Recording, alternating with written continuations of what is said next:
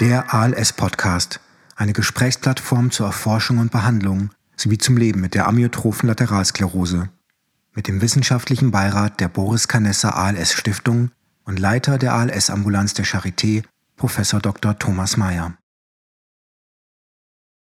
Willkommen im ALS-Podcast. Heute im Gespräch mit Privatdozent Dr. Peter Köpperschi, Neurologe an der ALS-Ambulanz der Charité und zugleich Arzt und Wissenschaftler im Bereich der frontotemporalen Demenz, abgekürzt FTD. Die FTD ist eine neurologische Erkrankung, die für sich stehend, also alleine, aber auch in Kombination mit der ALS auftreten kann. Und diese Verbindung zwischen FTD und ALS ist heute Thema im ALS-Podcast. Dazu, lieber Peter, herzlich willkommen. Vielen Dank für die Einladung. Wir starten gleich mit der Frage, was ist frontotemporale Demenz, abgekürzt FTD? FTD ist eine Erkrankung, die hochkomplex ist. Und zwar deswegen, weil es ganz viele Unterformen der FTD gibt. Also es ist nicht so, dass es eine Form gibt. Ja. Und da das so, wir sagen, heterogen ist, mhm.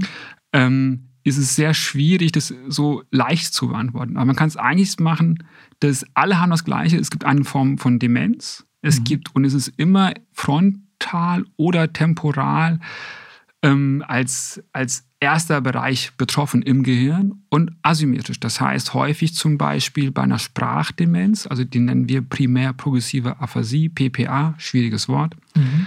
Ich erkläre es immer als Sprach- oder Sprechdemenz. Das mhm. heißt, da habe ich eine Demenz für sprechen. Die Leute können nicht vernünftig sprechen. Und zwar deswegen nicht, weil die die Wörter nicht mehr wissen, weil die die nicht mehr zusammensetzen können. Das ist die eine Form von FTD. Die andere Form der FTD ist genau das Gegenteil. Es ist die semantische Demenz. Die sprechen viel zu viel, mhm. aber antworten nicht. Mhm. Das heißt, die, wenn sie fragen, möchtest du Reis oder Nudeln haben, können die, dann erzählen die irgendwas über den Urlaub und das mhm. mhm. in einem durch, mhm. aber können die Frage nicht beantworten. Und zwar deswegen nicht, weil sie die Wörter nicht verstanden haben. Und Semantik ist ja das Verständnis des, des Wortinhaltes. Genau. Also semantische FTD bedeutet Sprachverständnisstörung. Ja. Und PPA bedeutet Sprachproduktionsstörung. Kann man das so vereinfacht sagen? Ja, also PPA ist alles, weil alles eine Form von Aphasie ist und es mhm. gibt diese nicht fluente Aphasie, das sind diese stockenden Sprachen, ja. das sind die, die quasi die nicht die Wörter aussprechen können, weil mhm. sie es mhm. verlernt haben, mhm. die nicht die Wörter finden mhm. und sagen dann zum Beispiel statt Tür, sagen die Klinke mhm. oder raus mhm. oder Ausgang, weil das Wort Tür nicht da ja. ist. Okay. Und deswegen greifen sie sich das Wort, was gerade in der Nähe ist, so. Und das, sind, genau, das ist so die eine Hälfte der FTD. Ich bin immer noch nicht fertig, leider. Ja, ja. Die andere große Hälfte der FTD sind die Verhaltens- Varianten, die behavioralen FTDs. Ja. Das ist eine sehr schwere Form. Das sind wirklich die, die man auch so aus der Literatur kennt oder manchmal auch in Filmen sind. Das sind die, die distanzlos sind, die, wenn sie ein leckeres Eis sehen, dann essen sie es, auch wenn es am Nachbartisch steht. Okay. Werden übergriffig. Übergriffig, ja genau. Ja. Und verstehen aber nicht, was sie falsch gemacht haben. Ja, so eine Art okay. von Distanzlosigkeit. Ja, okay. Und das macht 50 Prozent der frontotemporalen Demenzen aus. Ja, ja also, also eine, eine behaviorale Verhaltensstörung ja. und eine, eine Sprech Sprachstörung. die anderen 50 Prozent. Ja. also okay. 50 Prozent Sprache, 50 Prozent Verhalten. So, das, das sind die FTDs. Ja. Und wir haben ja bei der ALS diese, dieses Zusammentreffen von, von FTD mit der ALS-Erkrankung. Kann das beides kombiniert sein? Also die Verhaltensstörung als auch die Sprachvariante? Ja, es ist so, eine FTD verändert sich im Lauf der Dinge und im Laufe der Zeit. Das heißt, eine, ähm, wir fangen mit einer behavioralen FTD an und dann kriegt man zum Beispiel auch etwas Aphasisches dazu, also so eine Sprechdemenz. Aber die ist ja mhm. meistens nicht so ausgeprägt. Mhm.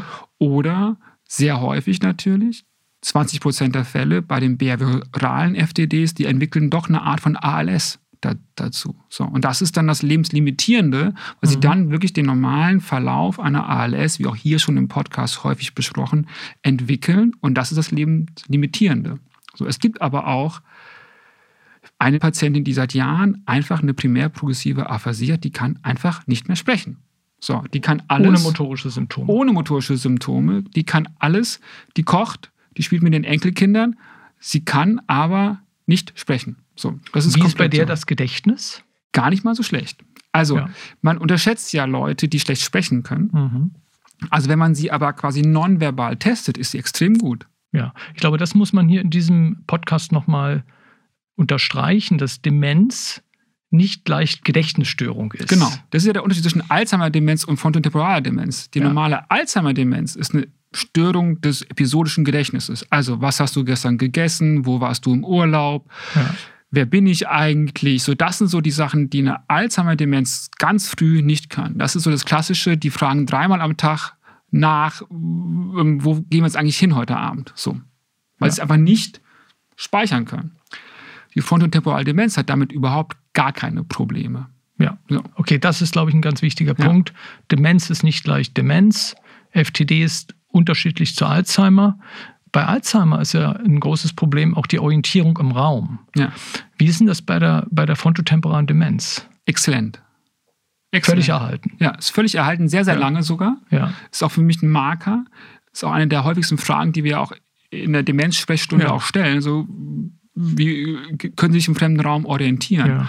Und man muss es auch so sehen, dass quasi während der Alzheimer-Patient schon in einem sehr frühen Stadium immer mit einem Angehörigen kommen muss, weil er den Weg mhm. nicht finden würde, mhm. mhm. schafft es eine, eine frontotemporale Demenzpatientin oder Patient auch mit dem im mittleren Stadium alleine mit der Berliner Verkehrsgenossenschaft äh, in die Charité zu kommen. Ja. Man wundert sich, wie ja. aber das ist für die kein Problem.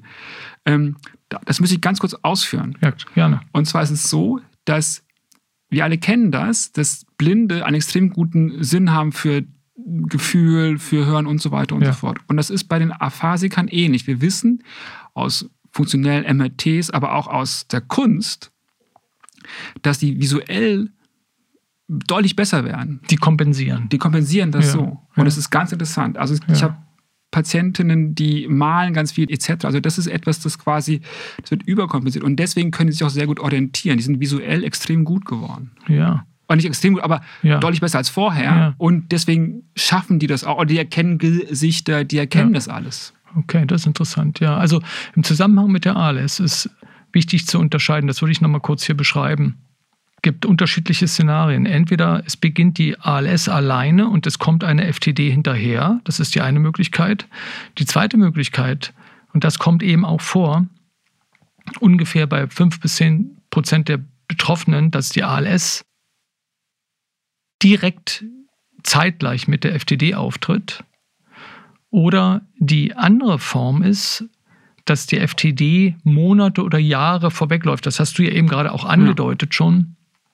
Und dann erst nach Jahren der Verhaltensstörung, meist ist es sogar eine Verhaltensstörung ja. oder eben manchmal auch eine PPA, dass dann nach Jahren eine motorische Symptomatik erst milde beginnt und dann auch eine, naja, doch vollsymptomatische ja, alles hinterherkommt. Ja. Also das sind die drei äh, Dinge. Ich hatte ja in der, in der Einführung diese Beziehung zwischen ALS und FTD beschrieben. Also das sind die zeitlichen Konstellationen, die entstehen können. Wie häufig ist ist eine FTD, wenn sie alleine auftritt. Also die ALS mhm. ähm, betrifft ja etwa 10 Menschen pro 100.000 Einwohner.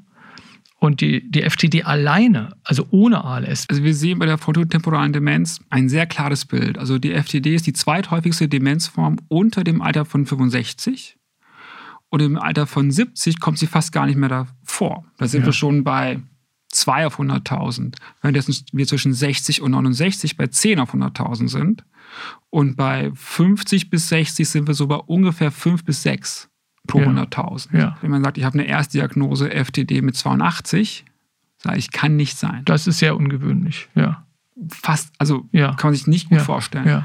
Währenddessen wir ganz häufig angebliche Alzheimer-Patienten rausgreifen, die 62 sind, 63 sind, mhm. 64 mhm. sind und die dann aber, wenn man nachfragt, zuerst eine Sprachstörung entwickelt hatten und dann natürlich irgendwann auch eine Gedächtnisstörung entwickelt haben. Und die Gedächtnisstörung wurde dann sofort als Alzheimer gewertet. Aber wie gesagt, also und der normale FTD-Patient ist leider zwischen 55 und 65, wenn es beginnt. Was ist der Unterschied zwischen FTD und Alzheimer und dann nochmal der Unterschied zwischen FTD und ALS auf einer, auf einer Ebene der Veränderung im Gehirn, nicht von den Symptomen. Mhm. Das, das sind ja doch unterschiedliche Prozesse, die im Gehirn ablaufen. Gerade die Verbindung zur ALS ist ja interessant, aber bei Alzheimer auch so häufig ist und in der mhm. Bevölkerung so bekannt ist, ist von Interesse, was der Unterschied ist. Gemeinsamkeiten und Unterschied. FTDs und Alzheimer sind sehr verschiedene Erkrankungen, wenn man sich das Gehirn anschaut. Ja. Und zwar ist es so, dass Alzheimer ist ja eine der komplexesten neurodegenerativen Erkrankungen, die wir kennen. Bei einer FTD habe ich ein Protein, was zusammenklumpt und die Veränderung macht.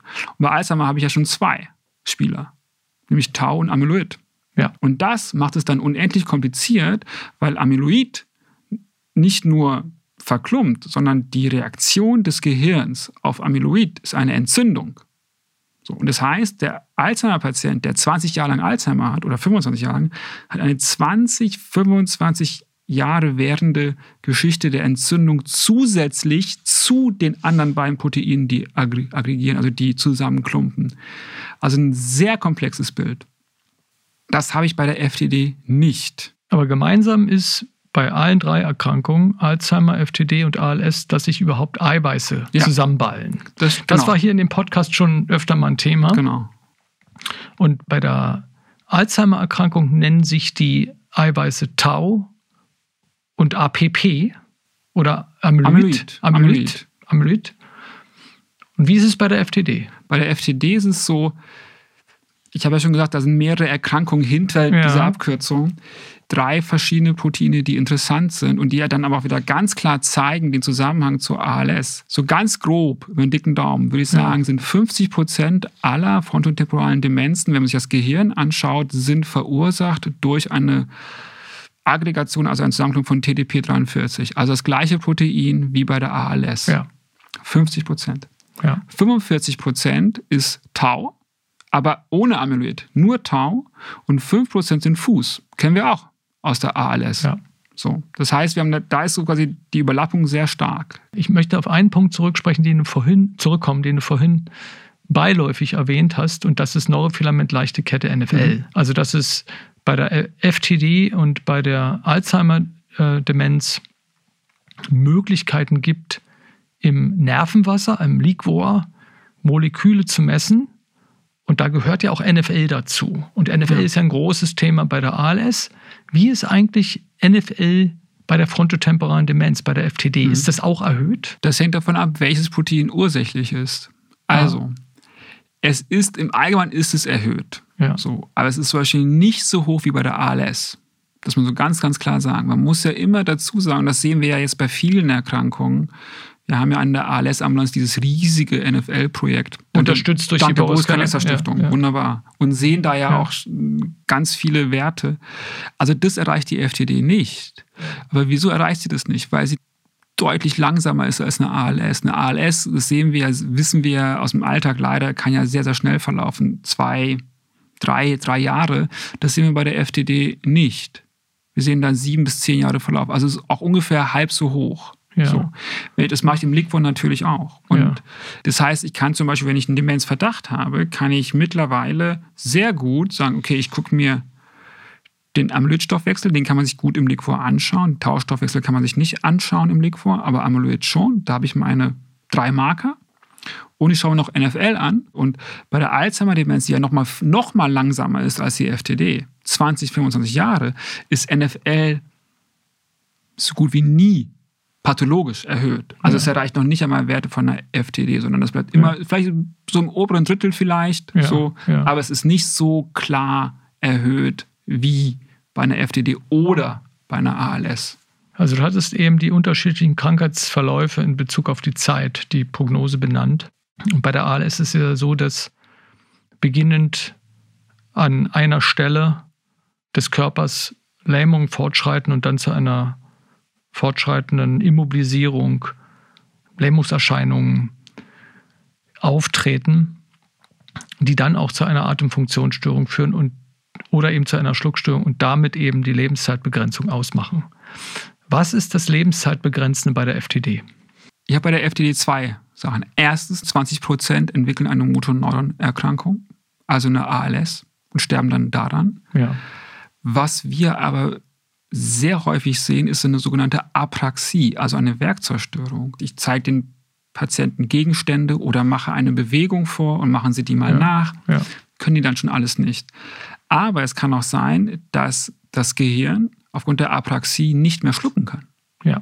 So, das ist dann nicht deswegen so, weil sie eine Schwäche haben, sondern der Schluckakt, der ja hochkomplex ist und reflektorisch gesteuert wird, wenn der nicht funktioniert, dann habe ich ein Problem. Und das ist das häufigste, wo dann Patienten mit der frontotemporalen Demenz versterben.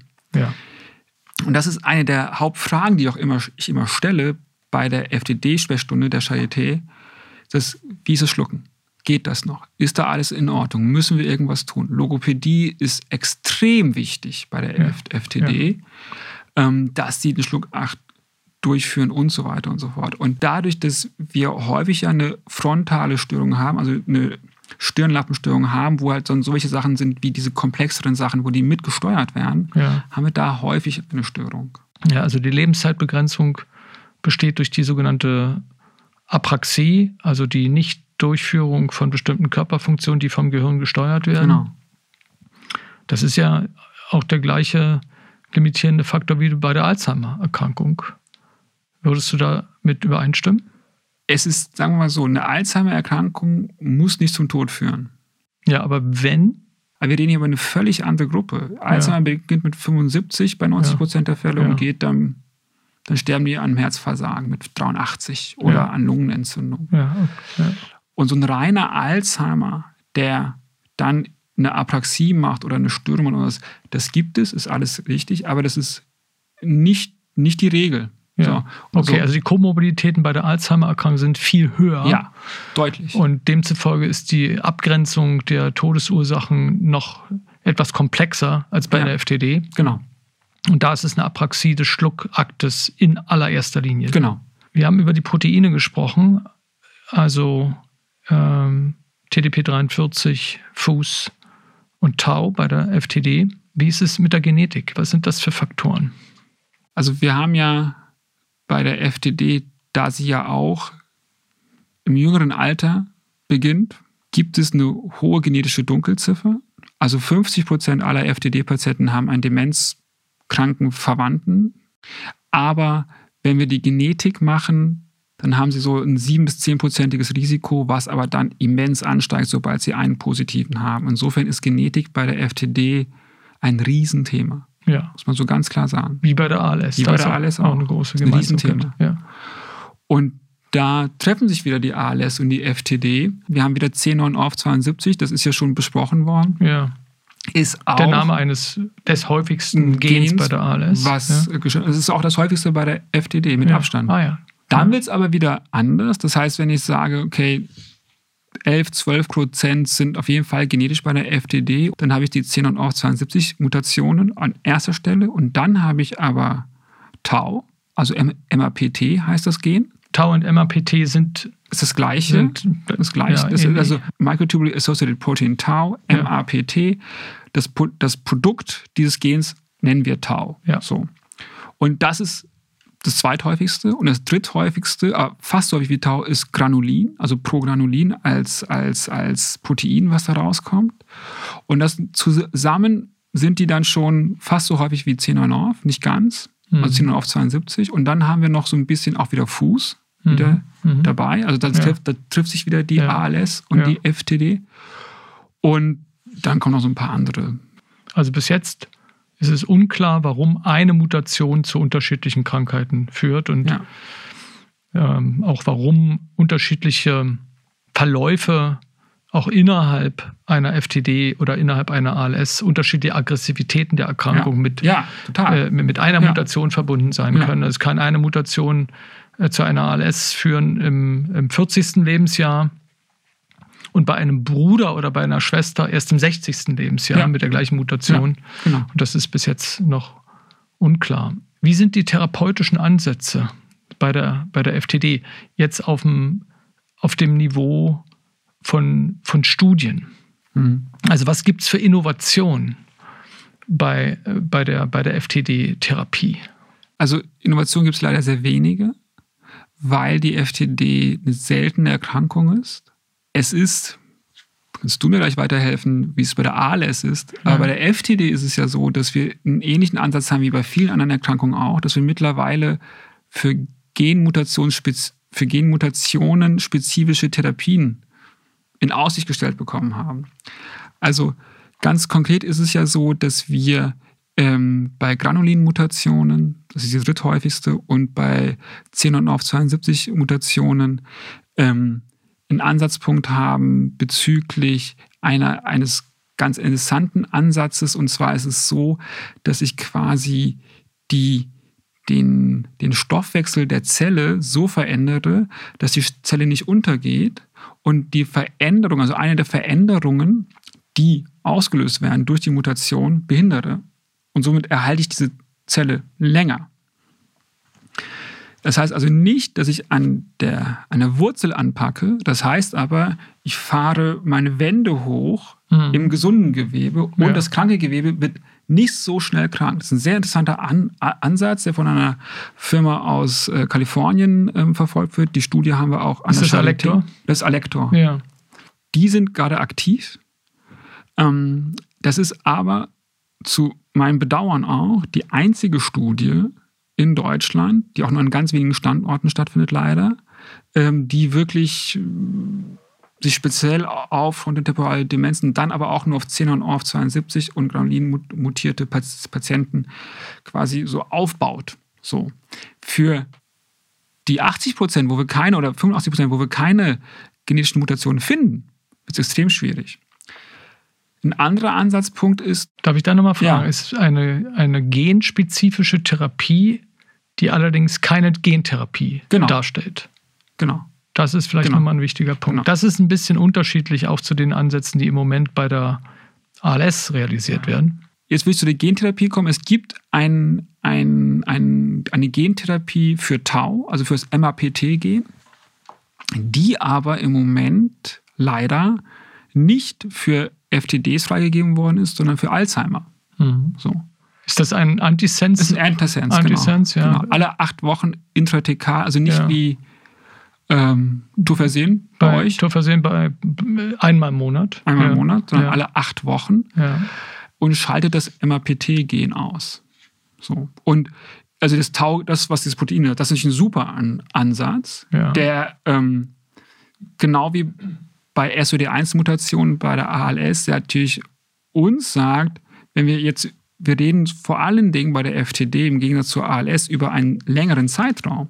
Das heißt, wenn ich jemanden über drei, vier Jahre behandeln kann und er stirbt nicht, schon in der normalen Verlauf seiner, seiner Erkrankung und ich kann mhm. ihn wirklich lange behandeln, ist natürlich ein Wahnsinnsgewinn. Klar.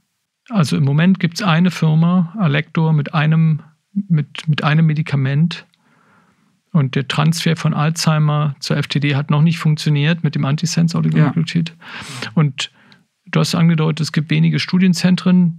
Dein Studienzentrum, Charité Campus Benjamin Franklin, Berlin-Steglitz, ja. ist dabei. Ist vorstellbar, das ist ja für die Hörerschaft in diesem Podcast von Interesse, diesen Ansatz auch auf die ALS zu übertragen? Oder ist das bei der speziellen Mutation nicht relevant. Alles, was gegen, also ich, ich lehne mich jetzt mal weit aus dem Fenster und würde ja. sagen, alles das, was bei 10 und ORF 72 wirkt und was bei FOS, also bei Fuß wirkt, ja. da können wir uns die Bälle zuspielen. Ja. So. Und dieses Medikament, was ich gerade erwähnt habe, was zurzeit in Deutschland bei uns für FTD verwendet wird, wird schon in den USA auch in Phase 2 bei der ALS verwendet, bei 10 und ORF 72 Mutationsträgern. Also insofern ist jetzt weiß, wie ist es, das wäre die Gegenfrage, wie ist es bei Xenon Orf ASO, also Antis, also Gegengift bei ALS, weil wenn, wenn man das hat, dann soll man natürlich auch der FTD geben. Und, und genau das Gleiche ist es ja auch. Ja, naja, also bei der ALS ist es ja so, dass die SOD im Moment der Vorläufer ist für, für, für, die, für die gesamte Therapieentwicklung und ähm, obwohl Jochen Weishaupt hier in diesem Podcast äh, beschrieben hat, dass es seltenst auch äh, Menschen mit SOD-Mutationen gibt, die auch eine FTD entwickeln. Aber das, das ist extrem rar, selten. Super, also sehr, sehr selten. Ja, also im Endeffekt ja. ist es so, dass der Wissenstransfer von Tofersen, dem SOD1-Medikament, auf die FTD nicht realistisch ist. Also da können genau. Menschen mit FTD nicht von dem, von dem therapeutischen ja. Erfolg bei der ALS profitieren. Aber ich könnte mir sehr gut vorstellen, dass ähm, der Therapieansatz gegen C9-URF 72, wenn er dann bei der, bei der ALS in Studien gekommen ist und dort erfolgreich war, dass man dann dieses Wissen nimmt und auch Menschen mit ALS plus FTD erstmal überträgt ja. und dann im nächsten Schritt auf die ALS-Community überträgt. Ja. Also von der ALS-Perspektive betrachtet sehe ich eine, einige Medikamente, die wahrscheinlich nicht funktionieren, Stichwort SOD1. Ja. Aber bei anderen, Stichwort C9ORF72 und Fuß, kann ich mir das sehr, sehr gut vorstellen. Ja, also das wird so kommen. Und dann hängt es davon ab, wie ich beginne. Das Problem bei der FTD ist, da die FTG, F, FTD nicht so TDP43 lastig ist wie die ALS. Die ALS ist ja schon ein paar Mal hier besprochen worden, hat 95, 96 Prozent TDP43 Einschlüsse als Ursache. Und bei der FTD habe ich halt nur 50 Prozent. Das heißt, ich brauche vorher einen guten Marker, um zu sagen, ähm, welche FTD-Patient hat Tau. Und das wäre wirklich dann quasi mein Tau-Medikament und wer kriegt mein, mein, äh, mein TDP-43-Medikament? Das ist noch eine Frage, die noch nicht geklärt ist in der FTD-Community. Da arbeiten wir dran, dass wir diagnostische Marker entwickeln und dann wirklich dann sagen können, wenn die ALS sagt, hier, wir haben super TDP-43-Medikament, nehmt, euch, nehmt das doch auch mal, gerne, dann müssen wir nur sagen, wer bekommt es. Ja. Das ist nicht eine Schwierigkeit. Ja. Ich möchte an der Stelle nochmal auf ein Thema zurückkommen, was wir am Anfang berührt hatten, nämlich das sind die Symptome. Es werden sich Menschen mit ALS die Frage stellen, was sind Symptome begleitend zur ALS-Erkrankung, die auf eine mögliche beginnende FTD hinweisen? Also diese Frage werden sich Menschen mit ALS selbst stellen aber möglicherweise ja. auch Angehörige. Vielleicht 15 Prozent ALS-Patienten werden überhaupt die Kriterien für eine FTD erfüllen. So, ja. das ist schon mal die gute Nachricht. Ja. Und bei der ALS, das weiß ja auch bis heute keiner, ist ja die Verhaltensvariante deutlich häufiger als alle anderen Varianten der FTD, so bei der ALS. Ja. Das heißt, wir, wir reden hier über 80 Prozent vielleicht, vielleicht sogar mehr, die mit einer Verhaltensvariante aufwachen. So, bei der Verhaltensvariante, das hatten wir gerade schon, diese Distanzlosigkeit, dieses alles das, was wir schwer in unserer Kindheit als kulturelle Schranken gelernt haben, weil das Zusammenleben so klappen muss, klappt nicht. Mhm. Es, die, auch diese, ähm, das unangepasste Verhalten zur Situation ist auch häufig et, etwas, was ja, wir wenn Angehörige merken, dass ja. ihre, dass ihre ja. betroffenen Familienmitglieder komisch werden, in Anführungszeichen, ja, genau. dann könnte das der Hinweis sein auf eine Wesensänderung, was genau. wir dann als behaviorale FTD genau. bezeichnen. Das ist ganz häufig. Ja. Und das sind dann auch diese Sachen, also dieses unangepasste Verhalten. Was auch häufig ist, ist ähm, das Essverhalten das ist ja etwas, was wir bei der behavioralen Variante sehr früh sehen. Wobei, und da treffen sich wieder die ALS und die FTD. Der Essverhalten in welcher, in welcher zu viel. Hyperoralisierung? Ja, Hyperoralisierung ist ja etwas, dass ich alles in den Mund nehme, also auch Flaschen oder irgendwas, ja. sondern das sind immer Leute, die einfach wahnsinnig viel essen. Ja, okay. Und wo dann der Kühlschrank abgeschlossen werden muss, wo ja. dann die, Scho die Schoki muss versteckt werden. Ja. Und dann sagen mir dann ähm, die Angehörigen so, die Tafel Schokolade ist verschimmelt, ja, mhm. und jetzt isst er davon drei. Ja. So. Ja. Völlig hemmungslos. Das ist etwas, was sehr häufig ist bei der behavioralen. Verbunden mit einem so läppischen Affekt, wie wir das nennen. Es geht um Leben oder Tod und die, die sagen, guck mal, da fährt ein Auto vorbei oder irgendwie so. Ja. Mhm. Es gibt aber auch das Gegenteil, das muss man auch sagen, obwohl das sehr, sehr schwierig zu diagnostizieren ist, weil ich natürlich häufig eine reaktive Depression habe, natürlich bei einer ALS oder bei einer ja. FTD. Das sind diese apathischen, wir, wir nennen sowas inert. Das heißt, egal was kommt, mhm. es ist so völlig egal. Mhm. So, also Enkelkind wird geboren, völlig egal. Wird überhaupt nicht wahrgenommen. Ja. So. Und so, also das sind so diese Geschichten, die man dann so hört. Die können natürlich auch was Depressives sein. Es kann aber auch sein, Ja. dieses völlig apathische, in sich gekehrte, nimmt nichts wahr, nimmt nichts auf, macht nicht mit und so weiter. Du hast mehrere wichtige Dinge besprochen, bei denen die Abgrenzung bei der ALS sehr schwierig ist. Also die Wesensänderung kann sehr problematisch sein, die zu erkennen bei, nach der Mitteilung einer Ja. schweren Erkrankung. Da ist eine Wesensänderung regulär. Also das ist das berühmte Tal, in das die meisten Betroffenen erstmal Ja. fallen. Da eine Wesensänderung abzugrenzen gegenüber der FTD ist sehr schwer. Ich rede jetzt mal aus einer ALS äh. Neurologenperspektive. Die zweite Sache ist, eine Wesensänderung oder diese Enthemmungsphänomene können ähm, manchmal schwer abzugrenzen sein von der motorischen Disinhibition. Das ist das sogenannte pathologische Lachen und Weinen. Auch da ist es sehr schwierig, das bei der ALS jetzt vorkommt, ähm, das gegenüber einer Wesensänderung abzugrenzen. Und ein dritter Punkt, der die Diagnosefindung einer behavioralen FTD schwierig macht, ist die Sprechstörung bei der ALS. Genau. Ein Mensch, der nicht Ja. sprechen kann oder eingeschränkt sprechen kann, muss neue Kommunikationswege finden und hat damit Schwierigkeiten. Also es ist eine große Herausforderung. Ja, genau, Ja. zwei Sachen dazu. Das eine, bei der ALS ist ja die Aussprache anders Ja, und die können hundertprozentig genau das Wort benennen, was sie haben wollen. ja, So. Und das kann der FDDler eben nicht. Also, der sieht einen Hammer und sagt, da, ähm, gib mir, ah, ja. äh, so Ja, machen die dann. ja. So. Und das ist der Unterschied. Und diese motorische Disinhibition würde ich jetzt mal als ähm, Advocatus Diaboli sagen, das ist vom Stirnlappen, Ja. was äh, schon darauf hindeutet, dass da etwas ist. Und Das also, erfüllt aber nicht die Kriterien. Das nein, das Kriterium ist einer, nicht eine normale ja. FTD. Aber die Frage war ja, wie das, wie, wie Angehörige und Betroffene selbst, vor allen Dingen aber auch Angehörige, eine Wesensänderung entdecken können. Und dazu gehört nicht nur das pathologische Lachen und Weinen, Genau.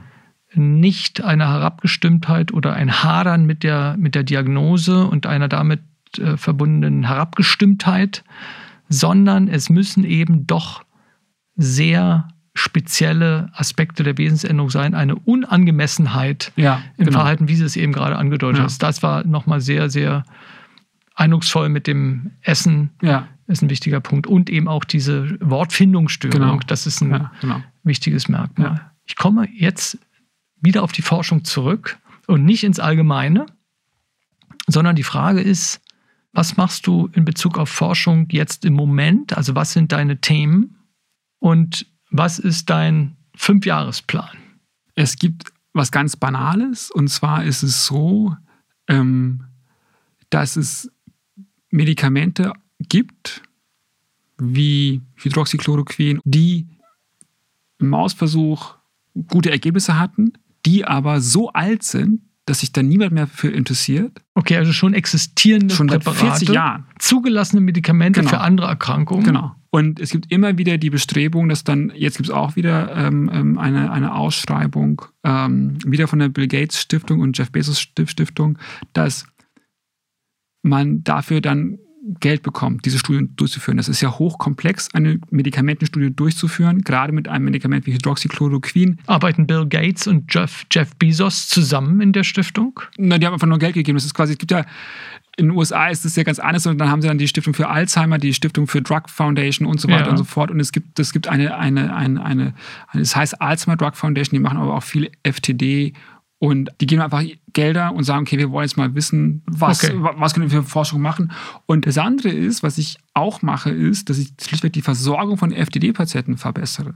Das ist so etwas, wo ich dann quasi auch Aufklärungs-, also quasi in der Versorgung Aufklärungsarbeit leiste und so, nee, nehmen, nehmen Sie nicht das Medikament. Also wenn ich zum Beispiel ein Stimmungs-, ein steigerndes Medikament gebe, jemand, der eine Verhaltensstörung hat, ja, dann ist es völlig klar, dass der sich nicht adäquat verhalten kann. Ja. das ist ja wie Zunder. Ja. So, wenn ich in fünf Jahren was Tolles haben möchte, muss ich mit jetzt anfangen zu arbeiten. Ja. Wir müssen eine gute Unterscheidung bekommen zwischen ähm, Tau-vermittelter und TDP-43 vermittelter FTD, weil wir die ja auch behandeln wollen. Und ich hoffe mal, dass die ALS-Community, die ALS-Forschung uns bald auf ein 10 auf 72 Medikament oder allgemeiner ein TDP-43 Medikament bietet. Mhm. Und dann müssen wir sagen, okay, äh, du darfst das bekommen, weil du hast ganz sicher eine TDP43 und ich bin ja ein großer Freund von Biomarkern. Ja, das ist ein großes Thema von dir in Ja. den letzten fünf, Zehn, irgendwas so Jahren mache ich das schon. Jahren, Messe ja. Proteine in allem, Ja, ja, wo es geht. Und es gibt, und jetzt, das ist jetzt quasi jetzt in der, nach der Corona-Zeit ein bisschen schwierig geworden, über RNA zu sprechen, weil alle denken, man will mit RNA impfen. Aber es gibt verschiedene Ideen. Es gibt das, die, das ist jetzt der Fünfjahresplan. das ist der fünf, der fünf Ja, ja. ist, dass wir quasi ähm, RNA ist extrem stabil. So. Viele Arten von RNA sind sehr stabil. Das heißt, ich kann die auch im Blut messen zum Beispiel oder erstmal im Hirnwasser und kann RNA ausschalten. Es gibt also quasi kleine, winzig kleine m, Gegen-RNAs, die die RNA ausschaltet. So, und ich kann zwei Fliegen mit einer Klappe schlagen. Also erstens habe ich einen Biomarker, RNA als Biomarker, super, kann ich toll messen, ist stabil. Also das ist ja das, was ich Also so brauche. RNA als Biomarker. als Biomarker. ja, Und wenn ich die RNA aber kenne, kann ich das Gegengift bauen. ja. So. Wie Und nennt das, man die? das ist Small Interference RNA, also siRNA. Ja, das Und- ist das Stichwort. siRNA. ja. siRNA. Und das ist etwas, was wir in fünf Jahren machen werden. Da werden wir hoffentlich bei der Maus das erste schon fertig haben. ja. So. Wobei wir da bei der ALS ja das Problem haben, dass es sehr viele SOD1-Mausmodelle gibt, wenn ich es richtig gesehen habe, und wenige Ja, TDP43-Mausmodelle. das stimmt. Da gibt es natürlich einen jahrelangen Vorlauf. Also Genau. ähm, SOD-Maus seit den 90er Jahren schon und Problem. TDP kam viel, viel später. Genau. Okay, also Aber das machen wir in fünf, in fünf Jahren. gut. Also dein, dein äh, jetziges Interesse liegt in, in der Nutzung und dem Einsatz und der Evaluierung von Medikamenten, die jetzt schon existieren, aber für die es noch wenig systematische Daten gibt. Und die Zukunft, wenn ich das zusammenfassen darf, liegt in der RNA-Forschung Ja. und in der Identifikation von einer neuen Gruppe von Medikamenten mit dem Namen siRNA. Genau. So ungefähr. Lieber Peter, ich danke dir für das gesamte Gespräch, aber auch für den Einblick in deine jetzige Forschung und den Ausblick in, in die nächsten fünf Jahre. Und ich danke Vielen Ihnen, Dank. liebe Zuhörerinnen und Zuhörer, für Ihr Interesse und Ihr Engagement beim Verfolgen dieses Podcasts. Ich möchte Sie zugleich einladen zur nächsten Folge und verbleibe bis dahin mit den besten Grüßen.